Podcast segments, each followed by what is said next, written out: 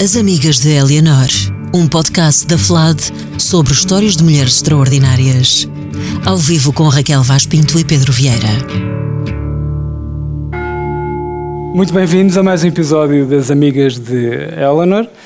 Eu ia dar os parabéns pela redução do volume do gongo, que já foi muito mais alto, que fazia lembrar o carralhão de Mafra, e hoje foi muito contido, mas tivemos um bocadinho de noise também para agradar as várias audiências aqui e a quem está a escutar-nos na paquetez do seu lar, através da versão podcast. É o nosso terceiro episódio das Amigas de Eleanor, um episódio ao qual resolvemos dar o, o intrigante nome de Lusco Fusco. E vou pedir-te, em primeiro lugar, que expliques este título. Ora bem, uh, boa tarde, boa noite a todos. Um, uh, nós decidimos, nós, plural majestático, decidimos dar o nome a este episódio de O Lusco Fusco. E é Lusco Fusco porque, como obviamente toda a gente se lembra, o episódio anterior chamava-se O Grande Apagão. E agora vamos começar a perceber uh, como é que desse grande apagão, uh, do qual uh, honrosas poucas poucas vezes tivemos mulheres com impacto, com significado. Uh, agora começamos a ter um movimento mais concertado, ainda assim bastante heterogéneo, e por isso decidimos chamar, ou dar o nome a este episódio, Lusco Fusco. E eu confesso-vos que ter um episódio chamado Lusco Fusco é assim, não é para qualquer um e é um grande nível. Era um, um sonho até. É, era um sonho, eu já expliquei que era um sonho meu ter. É isso e dizer que comidas também já consegui, portanto está feito. Agora é aumentar o desafio, isso, né? Isso. Sempre, sempre, sempre a evoluir, como dizia uma pessoa com quem trabalhei em tempos.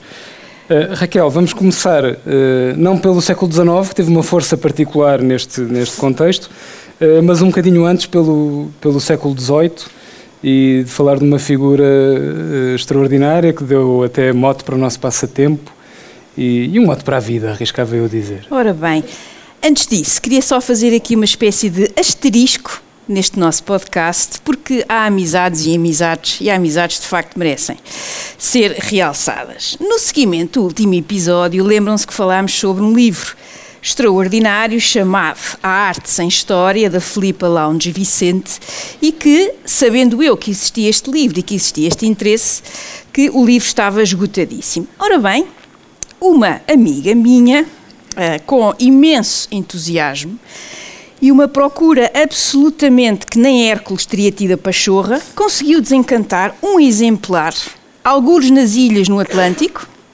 e, portanto, a, a, minha amiga Sofia Knapic, eu confesso que o meu esloveno pode não estar melhor, não pode não estar perfeito, mas é a vida. E queria só te dizer que, de facto, uh, com amigos assim, isto, a vida é outra coisa, porque, de facto, fiquei muito contente e é um livro que eu aconselho vivamente a quem o consiga encontrar. Lá está. Uh, vai ser agora reeditado, mas fica esta, esta, esta grande, grande uh, homenagem porque é muito merecido. É a segunda vez consecutiva em que recebes coisas neste podcast. E não vai ficar por aqui. Estou já a avisar. Ao contrário de mim, há uma certa injustiça, mas, enfim, amigas dela, vamos então à nossa uh, figura de, que vai dar o o pontapé de saída, uma expressão que tu aprecias. Adoro, adoro. Para este episódio. Olhem, hum, mas estás atento ao relógio, porque eu vou ter dificuldade em controlar. Eu sei que há uma raquete colorida por aí que nos vai dar sinal do okay, tempo. Pronto. Se for mostrada de forma veemente. Coisa que nem sempre Sim, acontece. nem sempre acontece. Ora bem, a nossa figura âncora deste episódio é esta Mary Wollstonecraft. E, seguindo aquela lógica que tínhamos avançado quando falámos daquela que é a âncora de todo este nosso podcast, Eleanor Roosevelt, lembram-se que vimos como ela era a de, não é? A mulher de, a sobrinha de, a viúva de. Ora bem, muitas vezes a pobre da nossa Mary é, é, é enfim, fala-se nela como a mãe de, neste caso, a mãe de, daquela que depois mais tarde será Mary Shelley, uma, uma moça que escreveu um livro que ainda hoje dá muito que falar. Eh, como é que se chamava mesmo? Um, tal de, de monstro que tinha o nome do médico, mas o médico tomou. É? Era Frankenstein. Assim, Frankenstein, não era? era? Pois também há assim umas, umas derivas para a política com esse nome, mas não vamos falar sobre nada disso hoje, uh, uh, que não vale a pena. E então, esta Mary Wollstonecraft É uma figura muito pouco conhecida, mas é uh, a grande figura. Ela escreve uh, este livro, A Vindication of the Rights of Woman, em 1792. Uh, há uma tradução em português, certo? Na verdade, duas. Eu trouxe uma para mostrar a declaração de interesses da Penguin, acaba de sair na edição Penguin Clássicos, a Penguin com a qual eu, eu, também trabalho, portanto, daí a declaração de interesses, mas muito recomendável pelo facto de ter um pós-fácil da Virginia Woolf, que fala ainda por cima da Revolução Francesa. Ah, tá, tu estás no delírio. Existe também, já agora, uma edição anterior da Antígona, dos editores refratários, que também eh, falam alto ao meu coração e, portanto, está disponível em duas edições, uma autora relativamente desconhecida ou marginal, entre aspas, uhum. uh, mas que está disponível para os leitores portugueses já há algum tempo. Muito bem. Então, vamos lá. Sobre a Mary, eu vou-me tentar controlar. Eu tenho aqui uns apontamentos de forma muito super tecnológica, como podem ver, os post-its que andam aqui a voar há não sei quanto tempo. Uh, e não são os post-its quaisquer, que eu fui buscar aos meus melhores, mas não está a funcionar. Uh, primeiro, há três pontos de estilo desta Mary Wollstonecraft. Primeiro, ela escreve sem quaisquer, mas sem qualquer preocupação em termos de estamos a pensar que isto é final do século XVIII, uhum. sem floreados, sem aquelas reticências que me tiram de sério, nada. Ela escreve de forma super direta, ela não tem qualquer problema em chamar. Uh, agora vamos usar uma, uma enfim, uma, vamos utilizar uma, uma expressão, da ciência política, deixa-me Da adivinhar. ciência política, mas com uma vertente muito agrícola, chamar os bois pelos nomes, uhum. não é? Um, segundo aspecto, uh, um dos autores que ela gosta muito, mas que nesta matéria específica é totalmente trucidado neste livro, é um tal de Jean-Jacques Rousseau, uh, a, quem ele, a, quem ela chama, entre muitos outros, uh, um cobarde intelectual. E, e, é, e, é porque o argumento face aos direitos das mulheres é esta ideia de que, mas para que mudar? Isto sempre foi assim, qual é agora a pressa, a urgência em tudo isto? Em terceiro lugar, ela escreve, ela escreve como se amanhã não existisse. Ela escreve de uma forma tão urgente, tão forte, que é de facto notável como é que uma mulher neste tempo escreve desta maneira. E para terem um bocadinho ideia uh, de como é que ela escreve, eu vou-vos só dizer aqui, só para confirmar estes meus factos, uh, ela, diz, ela diz assim de forma muito clara o que vem. Animated by this important object, I shall disdain to cull my phrases or polish my style. E ela, ela, ela promete e cumpre. Depois, mais à frente, quando ela está a dizer, ela, ela, em muitos dos aspectos, ela, ela acaba por uh, associar imensas ideias, e eu estou mesmo a imaginá-la a escrever, a ferver, as ideias todas a fervilharem, e aquilo parece, parece mesmo uma locomotiva em andamento. Ela diz assim: It is wandering from my present subject, perhaps, to make a political remark. But as it was produced naturally by the train of my reflections, I shall not pass it silently over. É assim o livro inteiro. E ao longo deste livro, também, era aqui um aspecto que eu vos queria destacar em termos de substância. Mary Wollstonecraft, ela explica e diz de forma muito clara que escreve para as mulheres, calma, da classe média. Ou seja, ela uh, acaba por fazer uma leitura que é muito diferente uh, de outros textos que já existem, portanto, não é que ela seja propriamente pioneira, houve outros textos, portanto, ela tem algo uh, a partir do qual crescer, mas é uma crítica muito forte a uma sociedade, sobretudo aristocrata. E esta ideia da classe média também está muito relacionada com a sua própria vida. Ela vem de uma família poderíamos agora dizer, usando o eufemismo dos dias de hoje, eh, uma família disfuncional. Uh, é uma família remediada, ela tem, ela, ela, ela, do ponto de vista do saber, tem o que é imensa uh, curiosidade intelectual, mas é uma autodidata. E, portanto, há também aqui uma preocupação com aquilo a que se começa a verificar na sociedade britânica, que é a importância da classe média. Depois, e este é, é o seu ponto mais forte, ela defende que é, a educação é a chave para a transformação das mentalidades, é a chave para a transformação das sociedades. E ela propõe uh, coisas como uh, uma educação uh, nacional, mista, imagine-se o horror do final do século XVIII, sem aquela ideia dos internatos que a ela uh, incomoda muito, e eu compreendo em bom rigor, e que dos 5 aos 9 anos, uh, essa instrução tem que ser assegurada pelo Estado a todos. Mais ainda, ela propõe que, para que não haja diferenciação através das roupas, que haja uma espécie de fardas uh, para todos os alunos. Ela propõe isto no final do século XVIII. E propõe isto também, uh, incluindo uh, esta proposta numa reforma maior, ou seja, para ela que escreve em resposta no turbilhão, no contexto, quer da Revolução dos Estados Unidos, quer da Revolução Francesa, que ela considera que quer uma, quer outra são ótimas, mas, mais uma vez, as mulheres ficam de fora. Ficaram para trás. E, portanto, ela diz que é, são, são, importantíssimas, mas, mais uma vez, uh, estamos a deixar metade da humanidade fora desta nossa conversa.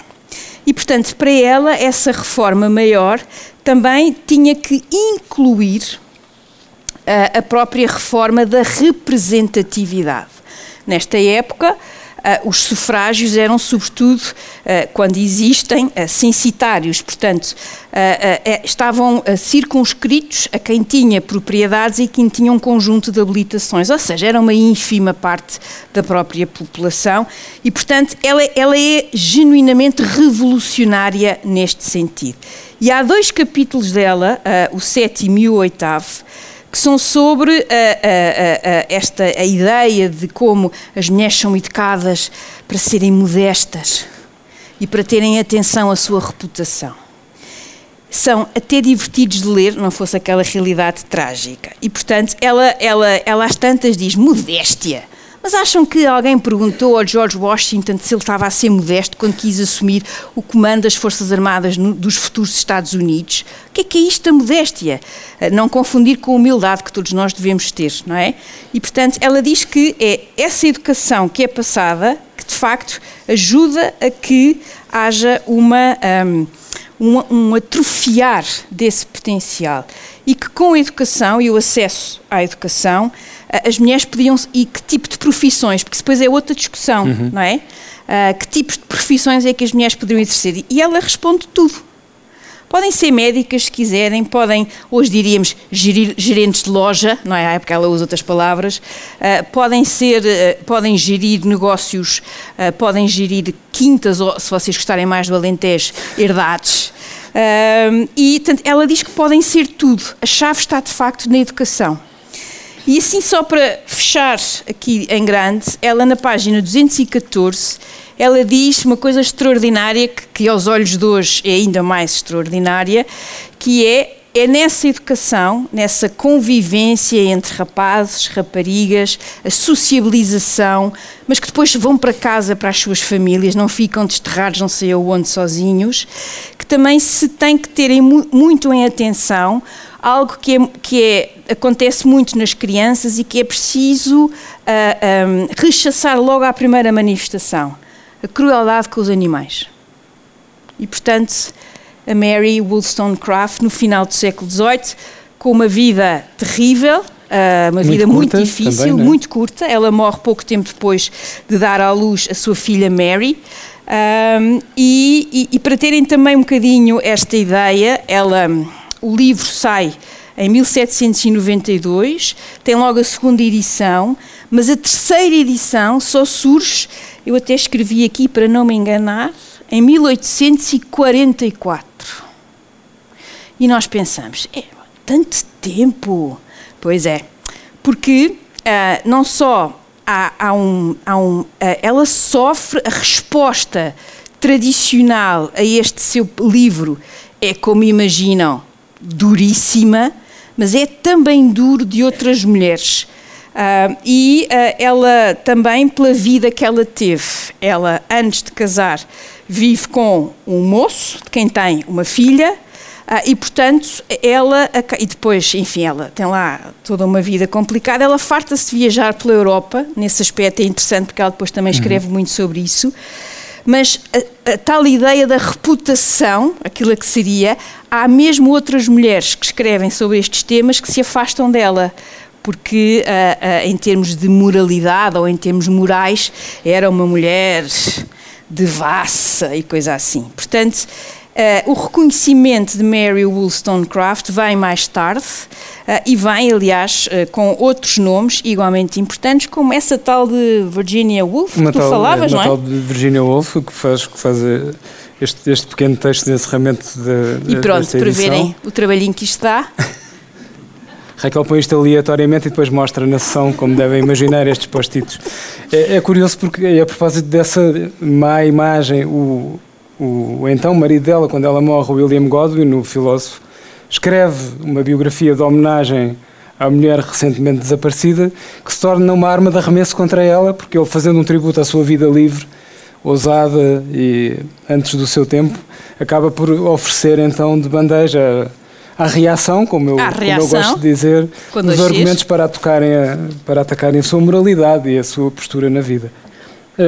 Agora, vamos fazer uma revisitação, não uma vindicação, mas uma revisitação de um tal indivíduo, um tal Stuart Mill que tu aprecias. Aprecio muito, embora hoje tenha que ter cuidado a dizer Mill, não vá dizer Mila e fica para aí já tudo complicado com a Argentina. Eu não quero confusões, porque este homem uh, não merece esse tipo de confusões.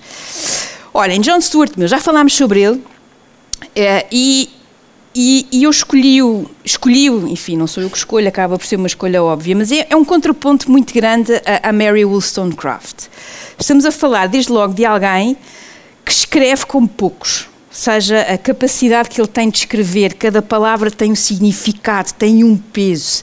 É alguém que nasce numa família com imensos recursos e, portanto, ele tem uma vida intelectual, uma vida financeira sem qualquer tipo de problemas, portanto, tem todas aquelas condições que ela não teve de todo e, ao mesmo tempo, é aquilo que nós hoje chamaríamos um, um eh, que os americanos até mais falam ou, ou denominam de eh, eh, public intellectual, intelectual do espaço público, ou seja, alguém cuja voz é ouvida e merece ser ouvida e, portanto, é, John Stuart Mill é o oposto. Já vimos como a sua amizade barra amor a Harriet Taylor é uma, é uma é, é, é o aspecto mais marcante da sua vida e é John Stuart Mill que vai pegar neste conjunto que está solto, que está disperso, ou que está escrito, como, como a nossa Mary diz, direto ao assunto, que vai pegar em tudo isto e vai, através uh, de uma de uma obra sua. Antes disso, ele faz uma petição ao Parlamento inglês a pedir justamente o quê? O alargamento do sufrágio para incluir as mulheres. E ele, olhem, ele vai, o que é que ele faz? Uh, ele primeiro uh, faz com que uh, pega logo no, no primeiro, há, há, conjuntos de argumentos. Primeiro conjunto de argumentos é os religiosos. Porque na Bíblia diz tal, tal, tal, tal. Ele pega naquilo tudo calmamente, toca a dissecar o ponto. Portanto, começou pela ficção e depois foi por ali fora Estava à espera desta. Achaste que demoraste muito tempo a reagir, devo confessar. Eu estava a dizer Bíblia e tu ainda não tinhas dito nada. É, estava à espera o que é que saía da Bíblia, quer dizer, enfim, toda a gente sabe o que é que sai da Bíblia. Acabei de ir ao teu encontro. É verdade, portanto, muito bem, muito justamente. Embora o John, o nosso John Stewart, uh, uh, enfim, faça uma leitura objetiva da Bíblia. Pronto. Segundo ponto são os argumentos, uh, até os argumentos mais históricos ou seja, a conversa do sempre foi assim, porque é que nós agora vamos estar com estas invenções? E ele aqui é extraordinário. Ele vai buscar, desde logo, um conjunto de exemplos históricos, uh, seja, por exemplo, figuras como Carlos V, que se apoiou uh, no lado feminino da sua família para gerir, sei lá, aquela, aquela região que tinha um bocadinho de recursos financeiros, que nós hoje chamamos de Bélgica Países Baixos, e que à época era muito importante. Aliás, onde ele nasceu, ele nasce em Ghent, justamente. Carlos V, só o maior que houve na primeira metade do século XVI. E depois pega na própria história inglesa e ele diz: ouçam lá. Então, nós com esta conversa estamos a dizer que a nossa rainha Isabel I não foi a maior? E mais, o que é que nós podemos dizer da rainha Vitória? Nos dias de hoje. E, portanto, ele pega num conjunto de argumentos e desfaz aquilo com uma pinta, com uma serenidade, que é o oposto dela. Ela escreve como, como se o dia amanhã, como se o mundo acabasse amanhã. Terceiro ponto, ele vai dizer, eh, então, se nós vamos buscar esta conversa do ah, mas e tal, é sempre foi assim, que é que nós dizemos então? Porque é que nós nos preocupamos? E bem, é claro, porque é que nós nos preocupamos em abolir o comércio de escravos e a escravatura?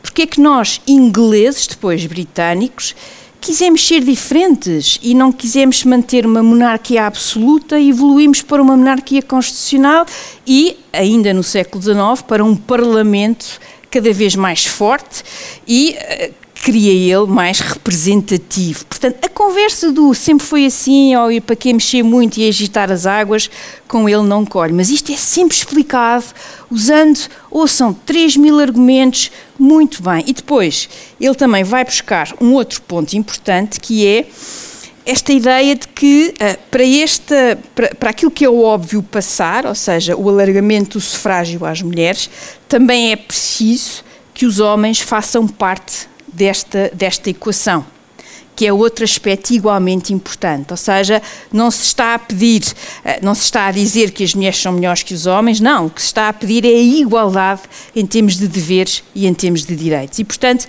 é um discurso uh, no oposto, mas que obviamente, até porque é mais tarde, portanto já apanha toda esta herança, teve um impacto uh, muito grande, porque era o John Stuart Mill, uh, e que depois, mais tarde, vai, uh, vai, vai levar a que esta Grã-Bretanha uh, consiga dar o direito de voto, ainda assim, num primeiro momento, só acima dos 30 anos. Porque se deve ter pensado que, enfim, pronto. e depois, em 1928, alargou-se o direito de voto a todas as mulheres sem quaisquer, sem restrições nessa matéria. Hum. Raquel, há uma palavra-chave que, que decidimos que iria pontuar este episódio, que é a educação, e, e já falaste disso a propósito de Mary Wollstonecraft, mas o, o, o, centro, a educação como, como centro desta ideia de, de emancipação e de possibilidade de igualdade de direitos e de engrandecimento eh, e da chegada à igualdade das mulheres, não só no espaço público, mas na sua vida plena. A educação, a chave para este sucesso, digamos assim. É porque é de facto para estes autores, para estas autoras, para estes eh, panfletários no bom sentido da palavra, para estes líderes, de facto, a educação eh, é, é, é, crucial. E nós vemos isso como, vivendo nós portugueses em democracia liberal, o acesso à educação, o acesso à educação das mulheres, tornou a sociedade portuguesa uh, muito mais representativa, muito mais participada. Ainda assim podemos dizer falta, faltam coisas, ai, faltam, de certeza, mas, mas há de facto há um potencial porque uh, e esse é um ponto que muitas vezes é marcado em muitas destas discussões. Se do ponto de vista de poder as mulheres eram, e até podemos continuar a argumentar que ainda são uma minoria, em termos de população, não são uma minoria. É mais ou menos metade da população. Portanto, esse também é aqui um argumento, e a educação e a forma de educar eh, é importante em tudo. Uh, e é para mim também genuinamente incompreensível, e não digo isto em causa própria, fico bem registado já aqui. Eu não percebo como é que uh, uh, os países não investem nos seus professores, em particular os professores da escola primária e da escola secundária, porque são professores que muitas vezes fazem a diferença, uh, seja em relação a miúdos cujos contextos em casa não são os melhores, no uhum. sentido dos pais terem tempo ou possibilidade de fazer esse, esse trabalho, uh, mas porque de facto pode parecer um clichê, eu sei, sou professora e tal, com certeza, mas ah, eu tive professores ótimos, professores que, me, que, que genuinamente me mudaram a vida para melhor. E, portanto, é para mim incompreensível como é que não se faz essa aposta, sobretudo nestes primeiros anos, estes anos que são fundamentais para ter gosto de ler, para ter gosto pela história, para ter gosto pela língua portuguesa e tantas outras coisas. Uh, repara que eu não disse matemática. É aquela coisa como é que era no nosso tempo, mas também para não parecermos muito antigos, mas era a área D, né, que era que era as letras, que era sempre a fugir digamos, evitar. As letras, as humanidades. pá. Evitar a matemática, não é? Aquela coisa, não era bem... Humanidades, C, sonhar Né? mais alto. Mas, ah, sim, é toda aquela coisa dos clássicos. No fundo era querer ir ao encontro dos clássicos, deixando as Tu equações é para que eu trás. fale. No fundo era isso. Mas Tu não não quero que tu fales dos clássicos. Não clássicos, vamos hoje, não vamos falar dos clássicos, vamos ter com certeza novas oportunidades. Isso era um se- programa, não era? não sei, era, Era um programa de apoio. Sim, de, de um conhecido eh, filósofo um da nome, um nome antiguidade. grego, não era? Um filósofo da Exatamente, antiguidade também que parece. estabeleceu as novas oportunidades e aproveitou-as de alguma maneira, ou pelo menos assim parece. Mas nós vamos, vamos agora deixar o nosso contexto e falar então de- dos dois países que podemos classificar como fundamentais para todo este trabalho e, e para toda esta emancipação. Os Estados Unidos, somos obrigados a falar nos Estados Unidos porque estamos na FLAD, claro.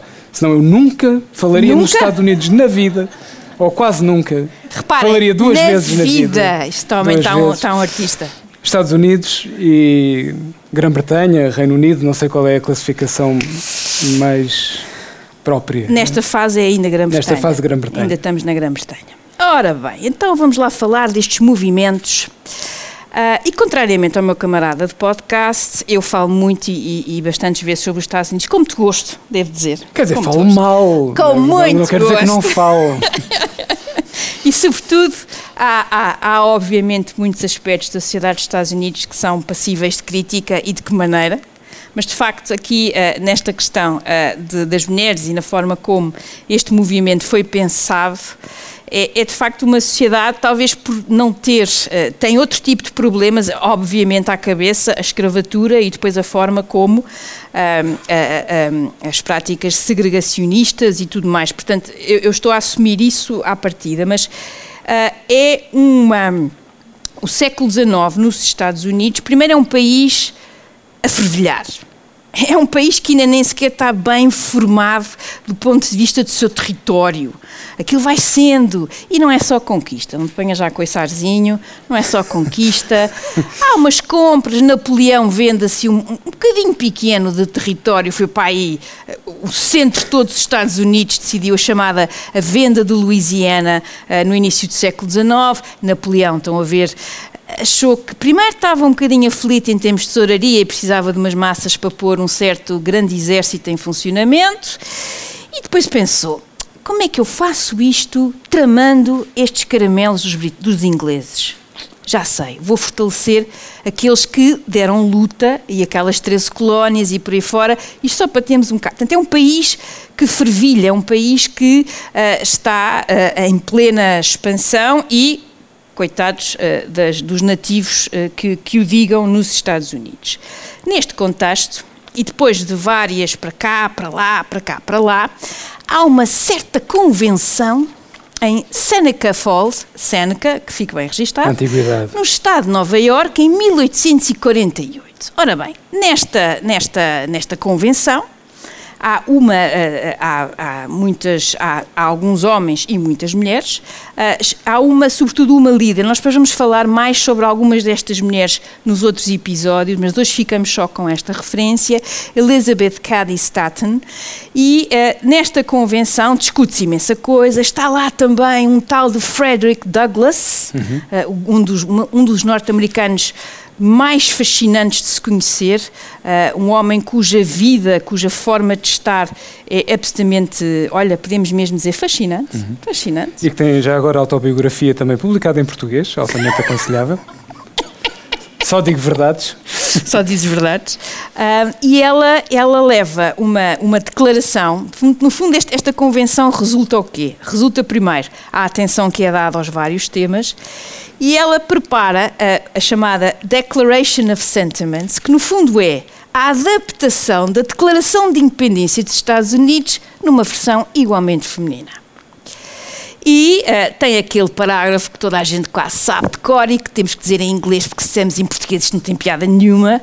E ela diz: All men are, all men and women are created equal, that they are endowed by their Creator with certain inalienable rights, that among these are life, liberty and the pursuit of happiness. Agora, neste momento, está-se a acontecer todo a pensar nesta parte. Ah, por aí, and Women é um pouco woke, até foi uma estratégia woke avant la lettre. Avant la lettre, Ela, muito sim. avant la lettre. uh, e depois, aquele, o final deste parágrafo, que é, aquilo, é, estas palavras são quase imortais, não é? Esta, esta declaração de independência, e ela, e ela, e ela, e ela enfia assim. Such has been the patient sufferance of the women under this government and such is now the necessity which constrains them to demand the equal station to which they are entitled. No fundo, pega na Declaração da Independência, que na Declaração da Independência nós temos os, os futuros cidadãos dos Estados Unidos elencam um conjunto de crimes cometidos pelo rei e pelos britânicos contra eles. E elas fazem a mesma coisa. Portanto, é uma, é uma, uma história que está muito relacionada também com outro grande movimento nesta sociedade, que já agita, sobretudo, os chamados Estados do Norte. Não é um conceito geográfico, é um conceito mesmo do ponto de vista da sua sociedade e que depois se vai perceber na Guerra Civil entre, eh, eh, entre 51 e 54, ali naqueles anos importantes. E. Um, não, 61, 65, desculpem. Estava a pensar noutra coisa. E uh, neste contexto uh, é o movimento anti-esclavagista. E este Frederick Douglass, que é uma das grandes figuras, ele diz mesmo quando a verdadeira história do movimento anti-escravatura for escrita, as mulheres vão ocupar um largo, uma, uma grande fatia nessas páginas, porque a causa dos escravos tem sido, de forma muito especial também, uma causa das mulheres. E esta citação eu acho que capta bem. Portanto, é nesta sociedade que está tudo a acontecer. Depois temos a dita guerra civil, o grande, extraordinário, maravilhoso Abraham Lincoln, que ainda por cima ontem comemorámos, porque não é assinalar, comemorámos aquele Gettysburg Address absolutamente magnífico. Uh, e depois, nesse contexto, temos a 14 a 15 emenda à Constituição. Os cidadãos passam a ser todos e não apenas aqueles que têm a cor da pele branca. E é nesta luta, no movimento, que depois adquire aqui assim um conjunto, é muito heterogéneo, uns contornos muito especiais, que nós temos em 1919, 1920, a chamada 19 emenda, a partir da qual as mulheres uh, podem votar. Ainda assim, as mulheres uh, não brancas têm outro tipo de problemas para aceder. E é neste contexto que surge uma figura que é, para mim, é uma figura muito curiosa, esta Jeanette Rankin. Foi a primeira mulher a ser eleita para a Câmara dos Representantes dos Estados Unidos e é uma figura eu digo isto eh, sem, é mesmo uma figura, porque ela consegue, não só tem, ficou na história por isso mesmo, ela é eleita pelo Montana, como ficou também na história, aqui já não de maneira tão simpática, uh, como ela, ela, ela está na Câmara dos Representantes em, dois, em, em, em duas partes da história muito importantes, durante a Primeira Guerra Mundial, e ela vota contra. A Primeira caso, Guerra a ainda dou. É? Primeira Guerra ainda dou. É mais complexo, menos óbvio quem era o agressor e tal e coisa. Ok, esta, esta ainda com algum esticão, eu ainda vou lá. Até porque ela é uma de 49. Portanto, ela não está sozinha. Agora, votar contra a Segunda Guerra Mundial é que eu tenho alguma dificuldade a encaixar e ela aqui está mesmo sozinha, ou seja, é a única pessoa que vota contra após uh, o ataque a Pearl Harbor uh, do Japão. Portanto, é, é, outra, é, um, é uma parte deste movimento muito interessante, que é um movimento de os, as sufragistas, algumas, não são todas, também são militantemente pacifistas, que é genuinamente algo que eu tenho muita dificuldade em perceber, uh, mas que uh, é, faz parte desta época, não é? Uhum. Também não nos podemos esquecer que é durante estes anos que os Estados Unidos têm aquela bela ideia de pôr em marcha uma coisa chamada lei seca, não é? Portanto, fica assim um momento do progresso barra evolução. Um momento é fervilhante, é, como estavas a dizer há pouco. É, é com muita espuma. É com... com... muita espuma. e, e, com muita espuma. Em relação à, à Grã-Bretanha, também há grandes protagonistas nesta luta. Há, há várias protagonistas, há sobretudo uma família que fica na história, que é a família Pankhurst. Eu, é, eu acho que é o movimento mais conhecido, uh, aquela mãe aquelas três filhas. Um, e é, é, um movimento que um, é, é tenaz, é um movimento que tem, como este movimento nos Estados Unidos, tem imensas dificuldades, primeiro em. em uh, o objetivo é, é, é aquele, mas como é que fazemos isto? Uh, somos mais discretas, somos mais, aqui ao estilo do meu camarada, mais revolucionárias, gostamos mais de sangue e tal. Uh, somos mais. Como é que fazemos isto? Porque nós andamos aqui a falar, a berrar há tanto tempo e nós não, isto não avança. E, portanto, como é que fazemos isto? E, e, há imensas discussões internas e algumas delas, até algumas destas, destas figuras mais até violentas, no sentido de usarem a violência, há uma grande discussão no movimento. Mas há aqui um golpe de gênio ao mesmo tempo, que foi pensar que, uh, chegando uh, uh, durante a Primeira Guerra Mundial, e como, enfim, a Primeira Guerra Mundial é conhecida como a Grande Guerra. Claro que isto é um bocado tonto, porque nós depois pensamos, bolas, então o que é que se diz da Segunda Guerra Mundial, não é? Foi o que uhum. mega, hiper, giga, qualquer coisa. Até se dizia que a primeira era a guerra que ia acabar com todas as guerras. Exatamente, porque é uma guerra que começa, toda a gente pensa que vai ser rápida, facílima de resolver, dura quatro anos, é uma guerra de trincheiras, sobretudo combatida na própria Europa e que acaba por chacinar uma geração uh, quase, uh, quase, não é quase toda, mas boa parte de uma geração a nível europeu. E é uma guerra que tem um impacto muito grande. E este movimento sufragista uh, tem aqui um momento de sentido de Estado e, e percebe que durante a guerra em primeiro lugar, vamos ser patriotas e depois, faz, e depois fazemos a luta pelo, uh, pelo direito das mulheres a votarem. Portanto, as sufragistas, com essa medida, acabaram por conquistar uh, o público uh, britânico para a sua causa, e, e, é verdade que já na parte final da guerra tem-se esse primeiro sinal, e depois, dez anos depois, aliás, com um governo conservador, que também é outra coisa que nós um dia podemos discutir de forma séria, porque é que os partidos conservadores têm geralmente mais mulheres líderes do que os outros, mas pronto, isso depois pode ficar para outra conversa. Um episódio do futuro. Um episódio do futuro, um futuro, um futuro bem real. Um, é, é, também aqui uma, uma, um ponto importante. Falámos sobre estas duas grandes eh, potências em, em, todos os sentidos, mas vamos falar também um bocadinho sobre grandes mulheres, grandes eh, figuras portuguesas eh, interessadas e muito envolvidas nestas lutas. Um, duas que têm nomes que são mais ou menos familiares a, a quase toda a gente. Um, e, e, eu trouxe aqui estas duas referências. Um, Ana Castro Osório, que teve várias profissões, foi escritora, foi jornalista, foi pedagoga. Um, Nasceu em Mangualde em 1872 e morreu em 1935 e escreveu um manifesto importantíssimo. Agora imagine-se tudo isto, todo este contexto da luta das mulheres pela sua emancipação, mas em Portugal. Isso. Então, Portugal, em 1905, ela escreve um manifesto chamado Às Mulheres Portuguesas e aqui assume-se então como uma das figuras que vai tentar liderar uh, a luta pela emancipação das mulheres portuguesas e acaba depois por ter uma série de papéis não só escrevendo ficção, escrevendo para crianças. Depois do 5 de outubro de 1910, assume funções eh, na administração pública republicana, relativamente confusa e incipiente, como, como todos sabem. mas esteve muito envolvida, muito envolvida nesta, nesta sensibilização para a causa das mulheres e fez amizade com outras figuras na chamada Liga Republicana das Mulheres Portuguesas e também numa associação, eu adoro o nome desta associação, Associação da Propaganda Feminista. E de quem é que ela foi eh, colega, camarada, companheira nesta, nesta associação? De uma tal Beatriz Ângelo, que hoje em dia faz notícia pelos tempos de espera no Hospital de Lourdes, ou pelas trocas ideológicas do modelo de governação? Ou pelas trocas ideológicas, mas que muito justamente teve essa homenagem, muito tardia, claro.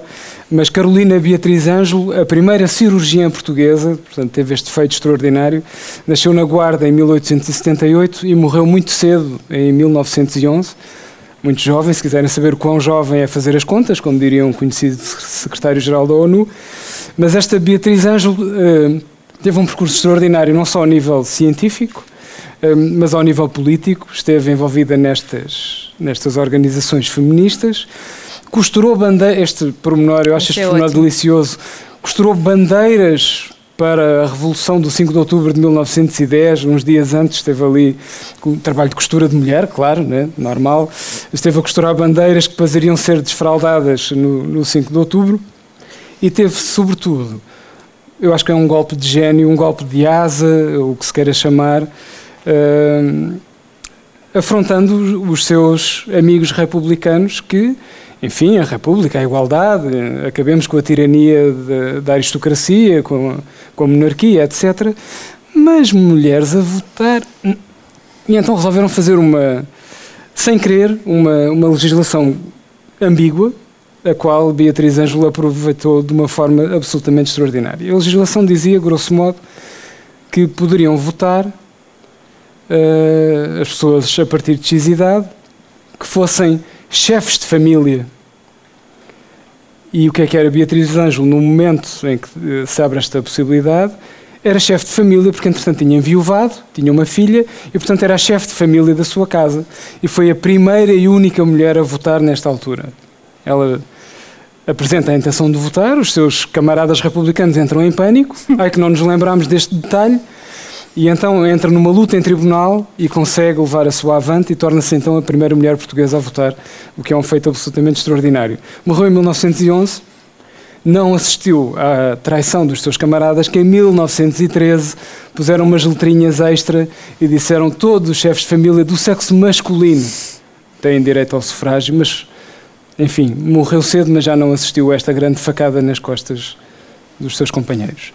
E temos mais uma personalidade da qual eu nunca tinha ouvido falar, que a Raquel descobriu e Ora que bem. vale muito a pena referir.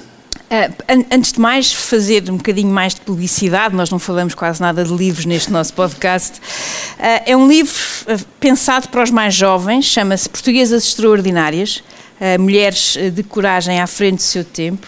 O texto é da Maria do Rosário Pedreira uh, e as ilustrações da Elsa Martins e tem assim de forma muito, uh, muito, uh, como é que se diz? está tudo muito pedagógico. Uhum. falam de várias. e uma delas é esta mulher, esta Antónia Puzic, aqui de origem croata, este, as minhas línguas para aquelas bandas hoje estão tramadas. e é uma mulher, uh, e agora vou ler daqui, é, é tirado daqui, numa época em que as mulheres que, uh, que escreviam quase sempre se escondiam atrás de falsos nomes masculinos.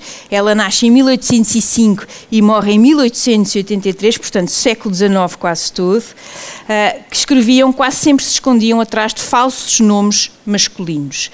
Antónia teve a coragem de dirigir três jornais diferentes e de pôr o seu nome com todas as letras nos respectivos cabeçalhos. Uh, e um, é, é, é, uma, é uma vida muito interessante. Ela era amiga de escritores como Alexandre Herculano, Almeida Garrett, políticos como, enfim, Fontes Pereira de Melo, eu vou-me abster de grandes comentários, como vivia muito, depois este pormenor, como vivia muito perto do Parlamento, na Rua de São Bento, Antónia era frequentadora da Galeria das Senhoras na Câmara dos Deputados.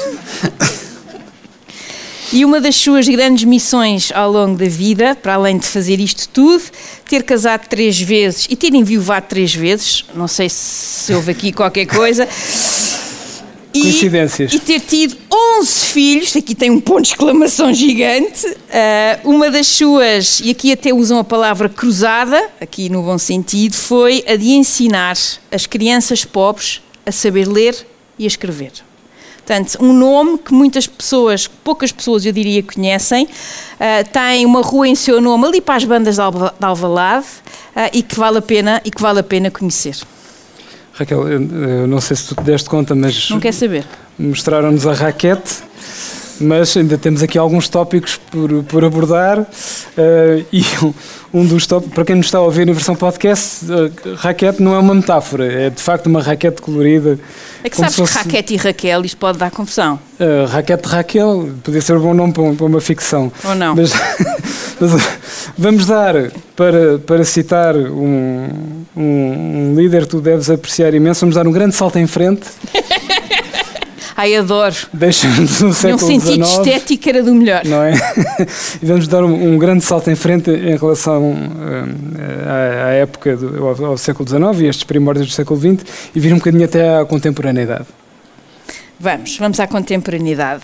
Um, nós fizemos estes, estes dois episódios, são dois episódios de evolução.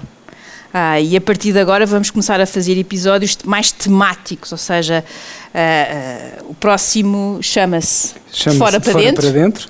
mais um título genial do meu camarada. E, E fica é assim no ar. sobre, E fica no ar. Não, é melhor explicar. É melhor explicar. É melhor explicar, senão ainda pensam para aí coisas estranhas. E, e é o impacto de eh, eh, mulheres eh, refugiadas ou imigrantes nas sociedades, que é um tema, eu diria, cada vez mais atual e importante, e não é só eh, do século XIX ou para trás. Ah, e, e vamos, vamos olhar para figuras como desde Emma Lazarus, que eu adoro, ah, Ana Arendt, que eu adoro, ah, e outras, outras mulheres como uma tal de Madeleine Albright e tal, e coisas assim. Portanto, é um episódio que, que mexe, mas também tem outras pessoas de fora. Isto para dizer que nós, para mostrar a importância da educação e como a educação é de facto o tema central em todas estas uh, conversas, em todos estes debates sobre a importância dos direitos humanos no seu geral e das nossas sociedades, eu, nós queríamos dar três exemplos de três mulheres, uma delas, aliás, ainda um bocado miúda, mas uh, que não são, entre aspas, ocidentais. Uh, e que são elas próprias uh, para quem a educação é o tema central. E escolhemos, para fazer essa demonstração, a Shirin Ebadi, uma iraniana que venceu, elas, elas as três vencem o Prémio Nobel, portanto, da paz. Isto aqui é. Não por acaso calhou, por acaso calhou. Não, quando escolhemos não pensámos nesse critério, mas é, é, é, é assim, peanuts. Uh, Shirin Ebadi, uh, para quem não conhece, uh, Shirin Ebadi é uma das grandes vozes da sociedade civil iraniana e como as grandes vozes da sociedade civil iraniana ou estão presas ou estão no exílio. Ela, que também já passou pela, pela parte da prisão, uh, está no exílio, vive uh, em Inglaterra. Uh, Shirin Ebadi era, foi das primeiras mulheres a formar-se no seu país e a ser juíza. E ela deixou de poder exercer, deixou de poder ser juíza com está toda a gente a imaginar, uh, um tal de Ayatollah, uh, um Ayatollah Khomeini a partir de 79. Ela depois consegue ser advogada, funda um centro que se especializou no apoio aos defensores de direitos humanos, portanto, ajudar os advogados a, a, a defenderem, a, a, tentarem lutar por essa sociedade civil, uh, e, e, e é uma figura extraordinária para quem queira conhecer um bocadinho melhor sobre ela, eu aconselho vivamente irem ler ou ver o discurso que ela faz quando aceita, quando recebe o Prémio Nobel para a Paz, que lhe foi atribuído em 2003. E ela, numa frase, arruma o regime com uma pinta, que ela diz: sou mulher muçulmana, não, sou mulher, descendente de Ciro Grande, toma e embrulha 2500 anos assim de repente. Portanto, qual uh, irão só a partir de 1979, ou quanto muito a partir do início do século XVI, que é quando a dinastia safávida assume o xiismo como a religião oficial, até aí não é, Uh, e, portanto, toma, embrulha, vai buscar, é maravilhoso. O discurso é, é, é, muito, muito, muito, muito bom e ela não deixa de. Ela, ela explica muito bem porque é que ser mulher muçulmana e descendente de Ciro Grande, leia-se iraniana ou persa, é de facto, não é incompatível como o regime muitas vezes pinta. A segunda figura é Malala, ou seja, toda a gente conhece, é uma figura muito mais conhecida, uh, uma miúda que aos 11 anos escreve um texto How dare the Talibans take away my basic right to education, aos 11 anos. E aos 15 anos é baleada, como bem sabemos, e para quem, e ela muitas vezes nas entrevistas que faz, a pergunta, quando, quando fazem a pergunta o que é que é mais importante? Educação, educação, educação o acesso. E, e, pensem um pouco porque é que tantos regimes por esse mundo fora, o trabalho que eles se dão para impedir que as mulheres vão à escola, que as meninas tenham acesso a ler e escrever. A trabalheira que aquilo dá. Impedir. Não, não dê, porquê? Qual, qual é a lógica? Isso acho que é aqui um ponto também. Por último, uh, uh, Ellen John Sirleaf uh, foi, foi, não, é também Prémio Nobel e aqui em 2011 ela é, é uma É, foi a primeira uh, líder no continente africano, mulher, a ser uh, eleita, ou seja, a ser escolhida nas urnas. Foi presidente da Libéria de 2006 a 2018 uh, e é uma figura cujo percurso é absolutamente notável. Uh, desde a campanha de vacinação, um conjunto de aspectos importantes, mas entre muitas coisas que podemos imaginar, desde a guerra civil, as dificuldades financeiras, foi ela que teve que lidar com o que foi uma crise muito séria uh, uh, uh, na Libéria, que foi a crise do ébola, e tomar uma decisão que foi extremamente impopular que foi quando se percebeu que, em termos de saúde pública, o ébola, mesmo a pessoa depois de morrer, o, vírus continua, não sei como é que isto se explica tecnicamente, mas continuava ativo, Portanto, os corpos tinham que ser cremados, o que ia contra todas as, as, eh, as tradições religiosas eh, e, portanto, ela mesmo assim tomou essa medida muito impopular. Mas são três exemplos de três mulheres para as quais aquilo que é absolutamente fundamental para tornar uh, o mundo um bocadinho melhor para as mulheres em geral é justamente o direito à educação, o direito a aprenderem. Em jeito de curiosidade de cultura pop, a Malala é futura produtora, juntamente com Hillary Clinton, de um espetáculo na Broadway chamado SUFS, abreviatura de sufragistas, que estreará em 2024 num teatro da Broadway, para o qual estão todos convidados. Espero que a FLAD nos permita lá ir fazer um episódio em direto da estreia. Tu não falavas mal dos Estados Unidos, Mas agora já foste. É, é, para conhecer o grande Santã por dentro. bem, então, sendo assim, acho que podemos concluir, naturalmente, com uma citação. Ora bem, eu tomei algumas liberdades e hoje vou fazer. Tenho aqui duas citações. Primeiro, porque uh, tenho uma outra amiga uh, que viajou para os States como é que tu se chamaste? O Grande Satã, Grande não é? Satã. Grande Satã. Uh, é um nome técnico, não fui eu que inventei. tu tiveste em conversações com o Khomeini, Khamenei, não? Nada? Pessoas, herdeiros de Ciro. Herdeiros de Ciro. E, e de deve ser, deve. deve ser. Uh, e, e, que é aqui a nossa a Rita Fallon, que me trouxe este pequeno grande livro, que é uh, Pocket RBJ Wisdom. O que é que é? São citações de uma das maiores de sempre, uma tal de Ruth Bader Ginsburg, que nós eh, iremos olhar para ela, eh, uma senhora juíza, eh, e sobretudo nos tempos que correm, e ela tem esta citação que é, é tão simples que é, é mesmo na. Reading is the key that opens doors to many good things in life. Reading shaped my dreams and more reading helped me make my dreams come true. Portanto, esta é a Ruthie, assim, em ação. Mas para terminar, como sempre, e porque me obrigam, não é? Um, vamos terminar com Eleanor Roosevelt, que em 1941 diz isto. The principles of democratic citizenship are taught in the home, and the example is given there of the responsibility assured to the individual under a democratic form of government. Every man and woman's college, aqui já é no nível universitário, should have that objective in view as part of the educational process. Without a democratic form of government, no education is complete. Até dia 12. Até dia 12.